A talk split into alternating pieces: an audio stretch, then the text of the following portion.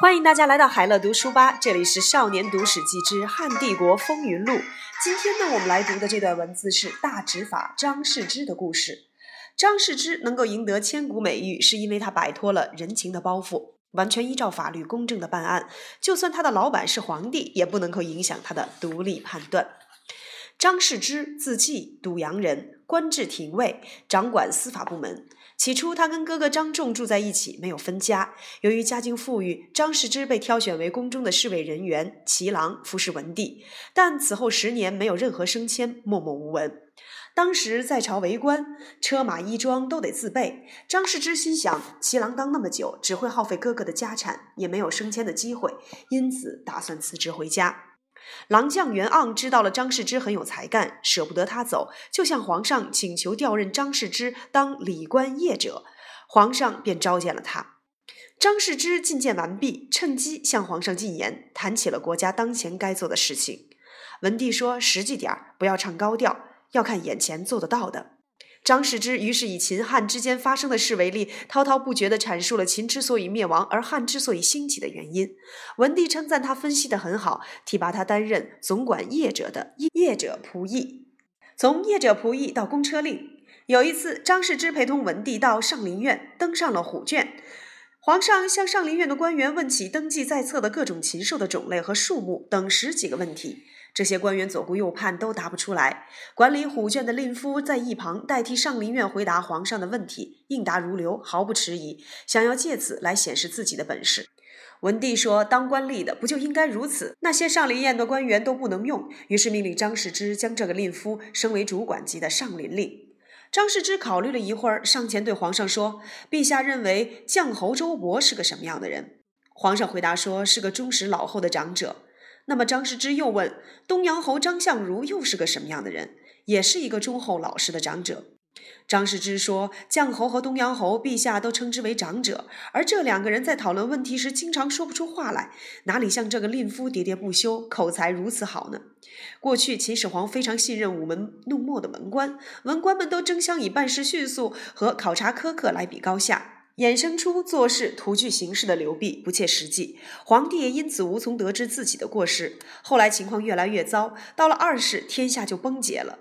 如今陛下因这个令夫能言善道，想破格提拔他，臣唯恐天下人会跟风附会，争着练就伶牙俐齿之能而不讲实务。何况在下的人仿效上位者，比影之随形和响应之声还要快。陛下的一举一动不能不谨慎呀。你说的很有道理。文帝同意张世之的看法，打消了提拔令夫的念头。文帝上了车，打算回宫找张世之同坐。一路上，文帝向张世之问起了秦朝有何弊端，张世之都据实以告。回到了宫中，文帝提拔张世之担任掌管殿门、负责收受贡品成书的公车令。过不了多久，太子刘启和梁王刘武一起坐车去觐见文帝。经过了皇宫外的司马门，竟不下车。张世之上前追去，阻止他们进入门殿，并将太子等人路过宫门不下车的不敬之举向朝廷上奏。文帝的母亲薄太后知道了这件事，文帝脱帽向薄太后请罪，说：“都怪我教子不严。”薄太后下诏派使者赦免太子和梁王的罪责，太子和梁王这才得以进入殿门觐见皇上。经过这件事，文帝更加器重张世之，将他升为中大夫。不久后，张世之又升迁为中郎将。有一回，他伴随文帝登上了霸陵的北坡，当时慎夫人也随行在侧。皇上指着去新丰的大道对慎夫人说：“这是通往家乡邯郸的道路呀。”文帝让慎夫人鼓瑟，随着瑟的曲调唱起歌。他想到了霸陵是为自己而筑的陵墓，又想到自己过去当代王和赵王时的往事，不禁悲从中来。回头对群臣说。哎，用北山的石头做外观，用切碎的棉麻丝絮塞进缝隙，再用漆封住这些缝隙，这样的棺材难道还能打得开吗？左右的人都说应该是很完善了。张世之上前说：“假设棺里放了会引人贪念的东西，就算把整座南山封住起来，还是会有缝隙的。假设棺里不放那些会引人贪念的东西，就算没有外观，又何必担心谁去打开呢？”文帝听了这番话，颇为嘉许。后来，文帝提拔张世之当廷尉。不久，皇上出行，经过了中卫桥，有个人突然从桥下冒了出来，让皇帝坐车的马受到了惊吓。文帝命令骑士将此人拿下，交给廷尉处理。张世之审问此人，这个人说：“我是从长安仙下来的，听到了皇上出巡，清道戒严，因此避到桥下。等了许久，我以为皇上已经走远了，所以从桥下走出来，没想到看见了皇上的车队，才赶紧跑开。”张世之审问完毕，向文帝上奏判处的结果：这个人违反了清道的禁令，判处上缴罚金。文帝生气地说：“这个人惊吓了我的马，幸亏我的马性情温驯，要是换了别的马，岂不会伤到我？而廷尉居然只判他缴罚金。”张世之说：“法律是天子和天下人应当共同遵循的。法律如今这么规定，若是随便变量更行，加重处罚，那么法律就无法再取信于民。要是皇上当时把这个人杀了，那也就罢了。现在既然交给廷尉处理，廷尉是天下执法的准绳，一旦执法有了偏差，天底下执法的人都会随自己的意思判刑。”如此一来，百姓岂不是手足无措？愿陛下明察。过了很久，皇上才说：“廷尉判处的很对。”后来有人因盗取了高庙神柱前供奉的玉环被抓，文帝很生气，把这个人也交给了廷尉审问。张世之按照法律中偷盗宗庙服饰器物的条文向文帝回报，说应当判处这个人斩首示众。文帝非常愤怒地说：“这个人大逆不道，竟敢偷取先帝的妙器！我把他交给廷尉处理，是想让你判他灭族之罪，而你只依法律的相关条文判处，这不是我的本意。”张世之脱掉了帽子，双膝下跪，向文帝谢罪说：“依照法律，这样判决已经是最重的罪了。况且判刑时，除罪名外，还得因犯罪情节的不同而分轻量。现在若因这个人盗取高庙的器物而判他灭族，那万一有渔民取了高祖陵上的一捧土，那么陛下又要以什么法律来判处他呢？”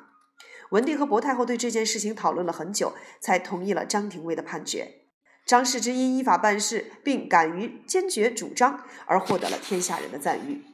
文帝过世之后，景帝继位。景帝在当太子时，曾和梁王过司马门不下车，遭到了张世之的弹劾。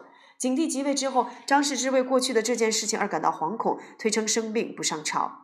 他想辞官回家，怕因此惹来杀身之祸；想当面向皇上请罪，又不知道该怎么做。后来，他用了王生的计策，去向景帝当面谢罪，而景帝并没有责怪他。王生是个喜欢黄老学说的处士，曾被招入宫中，坐大厅之上，三公九卿就站在两侧。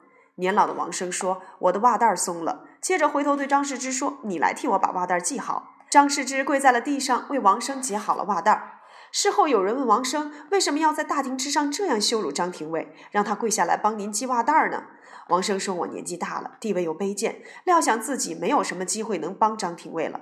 张廷尉是当今天下有名的大臣，我故意当众羞辱他，让他跪下来替我系袜带儿，是想借此来衬托他敬老尊贤的名声啊！”公卿们听到后都赞扬王生的贤德，也都更加敬畏张廷尉。张廷尉服侍景帝一年多，被降职去担任淮南王的丞相，这仍旧是因为他过去得罪景帝的缘故。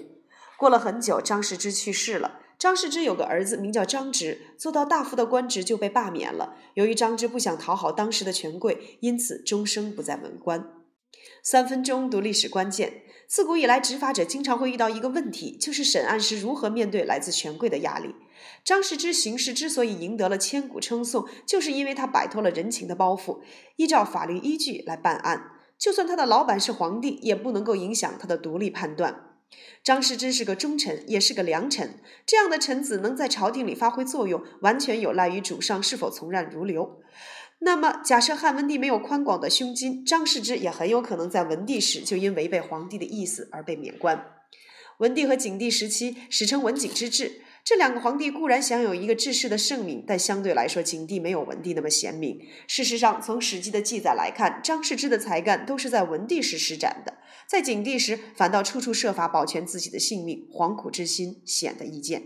张世之在执法时曾经得罪过当时尚为太子的景帝，最终因此丧失了执法者的职位，这个结局不免让人唏嘘。不让一个刚正多的执法者在朝廷执法，以作为天下的准绳，这究竟是张世之的不幸，还是汉景帝的不幸呢？